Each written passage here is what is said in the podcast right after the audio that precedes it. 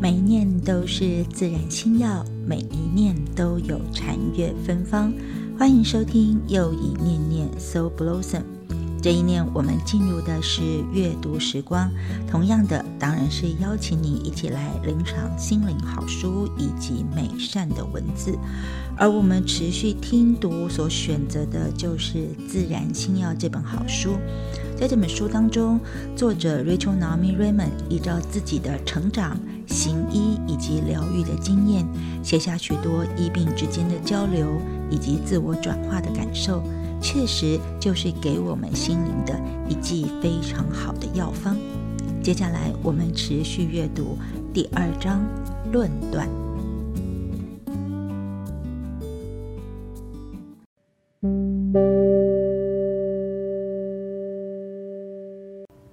我们来到第八十二页，这样做就对了。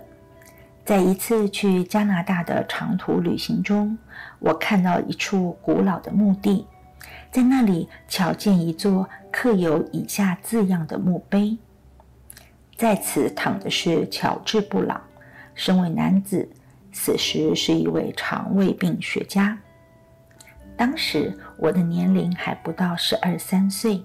深为那几个字所振奋，因为我们家族一向看重具有医学专业的人，而我也认为那是高人一等之道。然而现在我不再像以前那样看重这种专业了。若要衡量任何生命的价值，慈悲或许比专业更可贵。我有位客户是位女性，她是个心理学家。非常热爱运动，每天清晨都会绕着住家附近的公园跑上几圈，然后才去上班。在跑步的过程当中，他经常会遇到一位有着同样的运动嗜好的同事。这位男士是知名的心理医生。就这样，未经约定，他们经常在同一个时间里跑在一道，而这一跑就是好多年。后来，我的客户罹患了癌症，而奇怪的是，那位跑步同好就此便停跑了。我那位客户虽然是位女性，但个性坚强且刚毅。尽管医治的手术及化疗很折磨人，但她仍维持着每天跑步的习惯。就这样，独自跑了好几个月。虽然他曾拨电话到那位心理医师的办公室，但始终没有得到任何回音。大约在结束化疗后的一年，有天早上，他换了一条不同的路线跑，没想到却看到那位心理医师正跑在前头。由于自己比那位医师年轻了二十岁左右，他很容易便赶上了心理医师。当他们同步跑在一起时，他对这位老跑伴说：“他没有回音，使他感觉到很伤心。由于他们两个都同属一个工作单位，圈子很小，几乎每一位同事都知道他罹患了癌症。不用说，那位心理医生也应当晓得。他就问了那位心理医生，但是这位心理医生的回答却让他为之一愣。他说：“很抱歉，我真不知道该怎么说才好。”我问这位客户，到底希望听到别人给他什么样的回应？他露出了一丝感慨的笑容，说：“嗯，其实也没什么，就像这样。”我听说你过去一年里受了不少罪，一切都好吧？这么简单一句带点人情味的话就成了。接着我们进入下一个篇章，第八十四页，回归基本。几年前，我受邀去给美国妇女医学协会所属的某个分会的女医生们演讲。讲述自己协助癌症病患的经验。演讲完后是讨论时间。有位实习医生举手说，他认为这种工作非常艰难。由于癌症病患的死亡率颇高，当医护人员照顾到末期病患，心里难免会受到影响，所以他都尽可能避开这种工作。他承认说：“当我看到病患奄奄一息，而自己却使不上力，心里就有恨。”在座其他人也都点头同意。于是我问大家，头一次有这种感觉是在何时？结果很惊讶的发现，没有念医学院之前，这种感觉还不严重。随着讨论的继续下去，就越发看出。我们作为医生，比作为女人更难面对这种情况，因为作为女人，我们很容易也很自然的便知道，只要跟病人在一起就行了。慢慢的，大家的发言越来越热烈，在人生许多重大关头上，例如死亡、出生或生命转折时，女人都会在场陪伴或安慰。甚至于见证这些重大的时刻。在座有位医生谈起照顾母亲癌症的经过。当时他只有十九岁，能做些什么事可说是一无所知。一开始，他只是开车送母亲去看医生、买东西或陪她出去走走。当母亲的身体更虚了，他就试着做饭、打扫屋子。当母亲不能吃东西了，他就只是听母亲讲或念些文章给母亲听，往往好几个小时。当母亲陷于昏迷时，他为母亲换床单、擦身子、按摩背部，似乎始终都有更多的事情可做。那都是一种关怀，只不过越来越简单。到了最后，他对我们说。我就只是扶着他哼着歌。偌大的礼堂一片寂静，许久没有一丝声响。随后有位较年长的女士起身说道：“当她束手无策时，也会打算避开那个场合，只觉得有强烈的无力感。不过今后她不会再这样，就算是医术上无能为力。”他仍然有些可说或可做的事，只要情真，就仍然能帮助病人。只是他不记得这回事了。他的话在礼堂中轻轻的回荡。我仔细的瞧了瞧他，这位坚毅而能干的六十岁医生，眼眶已含着泪水，那真是让人难忘的一幕。接下来，我们进入下一个篇章，第八十六页：何须完美？没有哪一个人是完美的，因为完美只是一个理想。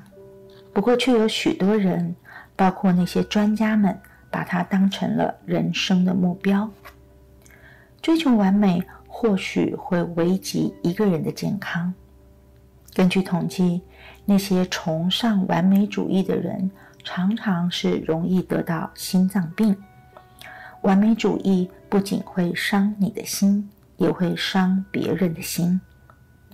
完美主义者所看的人生，就像出现在报纸上的那些小图片，旁边标示着“错在哪里”的标题。如果你仔细看那些图片，就会发现。不是桌子只有三条腿，便是房间没有门。我记得还是个孩子时，就经常着迷于这类的图片，但如今却有些不解：何以会有人以找出图片中少掉什么、错在哪里来自娱的呢？追求完美已经成为当代的一种流行病。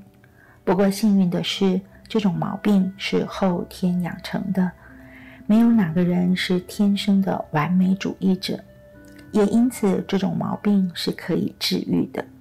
而我就是一个康复者，在我还没有治疗之前，经常觉得自己有很多缺点，别人也一样。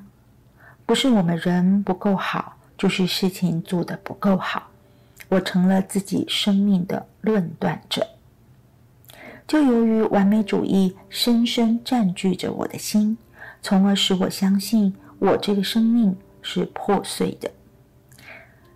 一个人之所以会是完美主义者，有时候是因为有一位这样的父亲或者母亲。这种父母给予孩子的肯定，往往是根据孩子的表现及成就，也因此使得孩子很早便学会这个道理。能不能得到父母的爱，是根据表现，是因为呢是很，而不是因为是他们的孩子。在这种父母的眼里看来，如果你的努力还不够好，哪怕做得再好，他们也不会满意。作为他们的孩子，很可怜，终日都得费心去赢取他们的爱。其实，爱是无条件的。如果要用赢取的，就不叫爱，只能称为肯定。追求完美乃是日积月累而形成的。早在我进医学院之前，便被父亲训练成一个完美主义者。孩提的时候，每当我带回家的成绩单是九十八分的时候，父亲就必然会问：“你没拿到的另外那两分是怎么回事？”由于我很敬畏父亲，所以整个童年都在追求那两分。到了二十岁时，我已经变得跟他一样不折不扣的完美主义者。我已经不需要他在一旁叮咛那两分，因为我自己就会很注意。直到多年之后，我才觉悟那两分其实并没有那么重要。少了那两分，并不会使人生变得灰暗，也不会使人变得不可爱。人生会赐予我们许多老师，大卫就是我的老师之一。他是一名艺术家，也是我初恋的情人。在我们交往期间，我的驾驶执照到期得换新，必须再做一次笔试。监理所寄给我一本小册子。我成天都在背那些交通法规，例如人行道原石画黄线代表什么意思，画白线又代表什么意思。大卫劝我不要这么用功，不妨跟他出去走走，吃个饭，跳个舞，或甚至聊聊天。可是我却回答说没空。不出所料，我真的考得了一百分。拿到成绩单通知的那一天，我兴奋地跑到大卫的画室，大声地告诉他这件消息。大卫抬起头看了我一眼，怜爱地说：“亲爱的，你干嘛要那么做？”他的回答出乎我的意料，也使我顿时明白，为了这一百分，我的牺牲实在太大了。其实我只要考及格就行了。用不着学一大堆无关紧要的东西，把时间平白的浪费。然而我的做法好像别无选择。既然少于一百分就得不到父亲的肯定，那么我也不能轻易放过自己。纵使只是这么小小的一桩笔试，就像大部分上瘾的人一样，我也控制不住自己。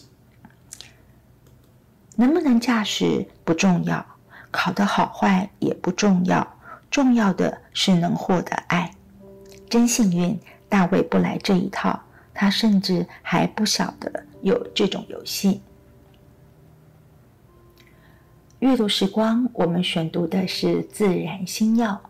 在这次，我们阅读了“这样做就对了”，回归基本及何须完美。